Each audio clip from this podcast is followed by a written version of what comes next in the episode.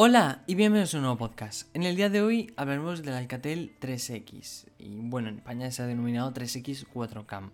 Lo primero de todo quería deciros que hoy, justamente 29 de eh, junio, ya no sé ni en qué mes vivo, pero bueno, 29 de junio con mucho calor, el verano ya por fin ha comenzado. Mucho, mucho calor, al menos en las zonas costeras como aquí. Pero bueno, el caso eh, que os quería comentar que por fin hemos hecho 8 meses. A punto de llegar al capítulo 90 de estos podcasts, es decir, 90 podcasts hablando de tecnología, de coche eléctrico, móviles, de todo. Estamos a punto de llegar a los 100. No sé si os gustaría que hiciese un especial o no, o simplemente pasar los 100 y ya está. Pero bueno, 100 vídeos, 8 meses desde que inicié los podcasts y un año y un mes desde que inicié mi Tecno. Es decir, poco a poco hemos ido creciendo como comunidad, tanto en Instagram como en Twitter, como aquí en Spotify, Apple Podcast, también en YouTube. En general, la comunidad ha crecido y eso me alegra. Y diréis, vale, no, es, no ha hecho 6 meses, que también es un logro importante, ni ha hecho un año, que también Simplemente ha hecho 8 meses, pero yo me siento bien. 8 meses aquí, eh, delante de este micrófono, sentándome cada tarde para contaros la tecnología lo más simple que pueda para que todo el mundo sea capaz de entenderla, ya que la tecnología en sí no es complicada. Pero bueno, hablamos de este Alcatel 3X, que en verdad es la misma versión que en 2019, pero se ha renovado al 2020, es decir, le, le han dado un renovado de cara. En España se ha denominado Alcatel 3X 4Cam. Cam no, o sea, de cuatro cámaras, obviamente, porque la configuración son cuatro cámaras. Pero el sentido, bueno, en vez de poner Pro, Lite, mm, Duo, Neo, lo que sea, pues han puesto 4 cam, ¿por qué no, no? Pero bueno, en tema de pantalla hablamos de un móvil de 6,52 pulgadas, HD Plus y un panel LCD. Bien, eh, como veis, HD Plus, esto me recuerda al Xiaomi Mi A3, el cual, bueno, em, yo lo tengo y os digo que el HD Plus al fin y al cabo en el Xiaomi Mi A3 tenemos un panel AMOLED, es decir, lo bueno es que el panel es AMOLED, entonces no tener Full HD se contrasta, por así decirlo, se, se, iguala al tener AMOLED. Una pantalla AMOLED de verdad que da una gran sensación, es decir, no verá la imagen a 1080, pero el 720 va a ser increíble. Pero en este caso tengo un panel LCD de HD Plus. Tenemos que saber que este Alcatel 3X, vamos a llamarlo 2020 en vez de 4K, es un gama baja. Es decir, no es el, no es el mejor teléfono del año, ni es uno de los mayores competidores. Es simplemente un teléfono que va a competir, sí, pero la gama baja y su precio es bastante bueno para sus características. Bien, el procesador es un Helio P22. Sí, eh, tiran por MediaTek, Alcatel. Bueno, al fin y al cabo abarata los costes, es decir, el precio podría aumentarse en 30-40 euros si utilizaran un Qualcomm. Da igual cuál, el 690 o lo que sea, se vería aumentado.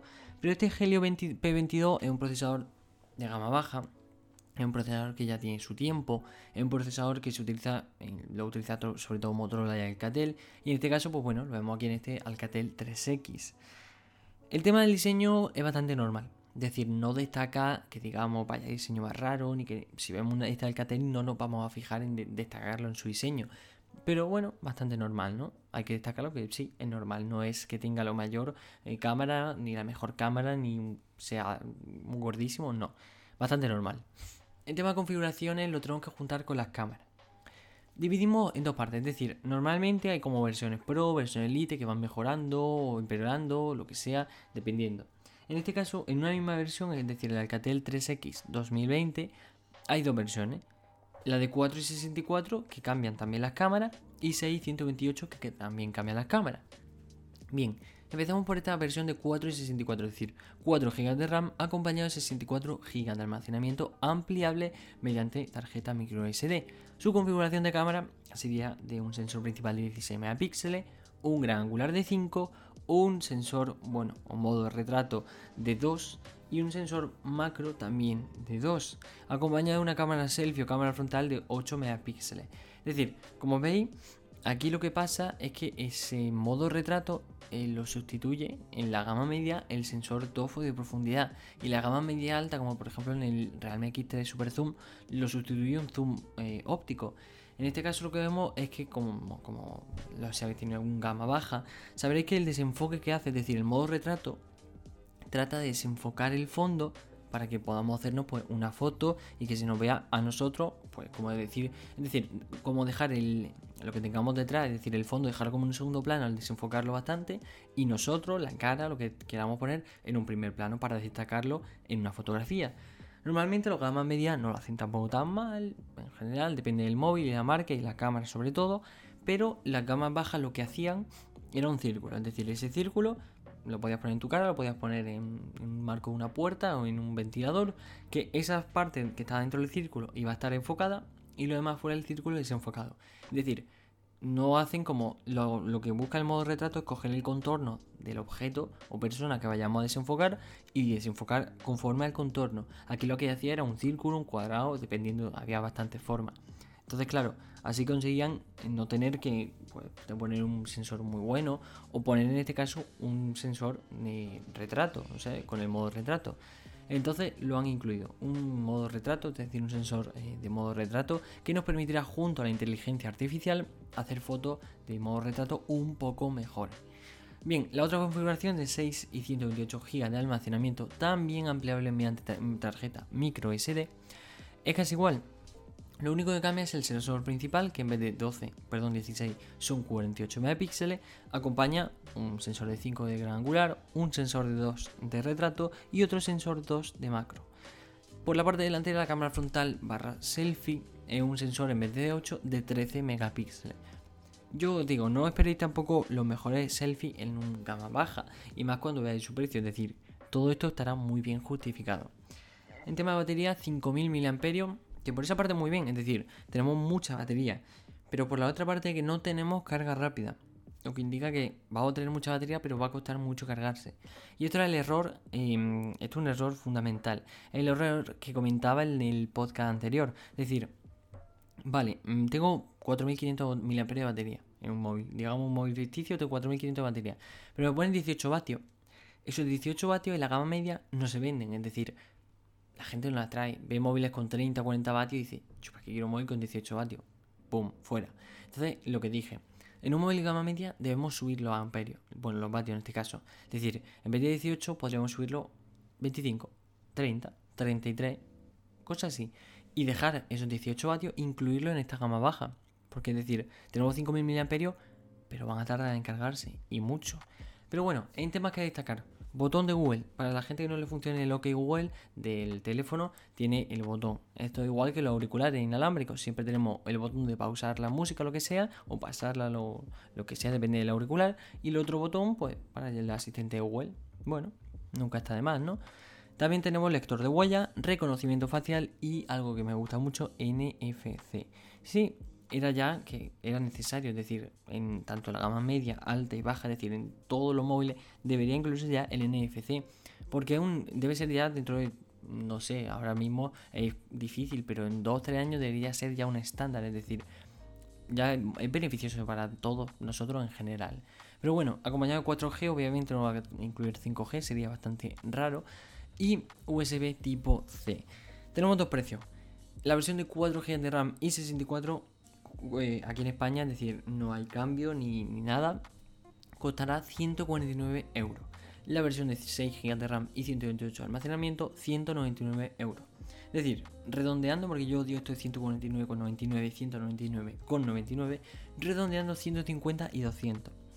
Por un teléfono de gama baja, es decir, el procesador de gama baja. Igual en la versión de 628 la cámara un poco mejor.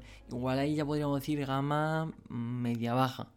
Pero aún así el procesador es lo que le tira para abajo. Es decir, al fin y al cabo ambos tienen el mismo procesador. Entonces ambos hay que colocarlo en el mismo sitio. Está más de la gama baja que de la gama media. Pero vamos a colocarlo ahí en una gama más baja que media. Pero bueno, más tirando, digamos, entre una gama baja y una gama media, la mitad, pero más tirando para la baja. Pero en general es un teléfono que, como digo, su precio está justificado en sus características. Es decir, vemos que no es el mejor procesador, no es la mejor pantalla, ni la mejor cámara. Pero sí está bastante bien para su precio. Yo personalmente, no sé, esta Alcatel me convence. Es decir, si fuera por un móvil de gama baja, porque yo que sé, imagínate que se te rompe el teléfono, que busca un teléfono, un segundo teléfono, es decir, imagínate que trabajas para tu empresa y buscas tener un segundo teléfono, pues ideal, ¿no? O yo que sé, tienes que tener un teléfono, te estás arreglando un teléfono, tienes que tener otro durante un tiempo, pues a este tipo de móviles, los gamas bajas están para hecho para eso. Móvil durante un tiempo, que no te quieras gastar mucho dinero, te quieras gastar muy poco, que tengas que sustituir tu teléfono o que tengas que tener un segundo teléfono. Siempre están los gamas bajas. Es decir, las marcas como Alcatel, Motorola, Xiaomi tienen móviles ideales para esto. O Realme incluso con su Realme C3. Entonces para eso están. Y yo este Alcatel lo recomiendo. ¿Va a hacer eh, competencia? Sí. Es decir, ahora mismo Realme C3, Redmi 8A si no sale ya el 9A. Pues os digo, yo que sé, Samsung M21, tenemos 20.000 eh, Motorola por la gama baja, también Alcatel tenemos muchos modelos. Entonces va a ser competencia. ¿Le va a costar? Posiblemente. Hay que ver cómo, cómo va en el mercado porque lo único que yo así veo peor, es decir, el teléfono por su precio está muy bien. Pero si tuviera que destacar una cosa mala, dos mejor dicho, sería una, el procesador, que vale, yo entiendo que está hecho en gama baja, pero es muy... Mm, no me convence del todo. Y dos, su carga rápida, es decir, 18 vatios. No cuesta nada. Yo sé que aumentaría un poco el coste, pero sería perfecto. Pero bueno, no sé qué opináis de este Alcatel 3X, 4Cam, es que los de 4Cam no me convence, otra cosa que cambiaría. Alcatel 3X Lite o 2020 ya está. Pero bueno, no sé qué opináis de este Alcatel 3X, si lo compraríais como os he dicho, móvil sustitutorio, móvil secundario o incluso móvil pues porque os queréis comprar un gama baja. No sé, me gustaría saber tu opinión. Me la puedes dejar tanto en el post que subido a Instagram como en redes sociales. No sé, respóndeme a la historia opinando un poco sobre este Alcatel 3X. O en Twitter también, qué te parece, si te convence o no. Pero bueno, muchísimas gracias por escucharme. Espero que te haya gustado este podcast. Espero verte en el siguiente y que me veas y yo te vea escucharme a mí. Me veas crecer durante un tiempo porque estos ocho meses han sido geniales. Pero más adelante si vienen proyectos muy, muy chulos. Muchísimas gracias por escucharme. Mi nombre es Tecno y espero que te haya gustado el podcast. Muchísimas gracias y nos vemos en el siguiente. Adiós.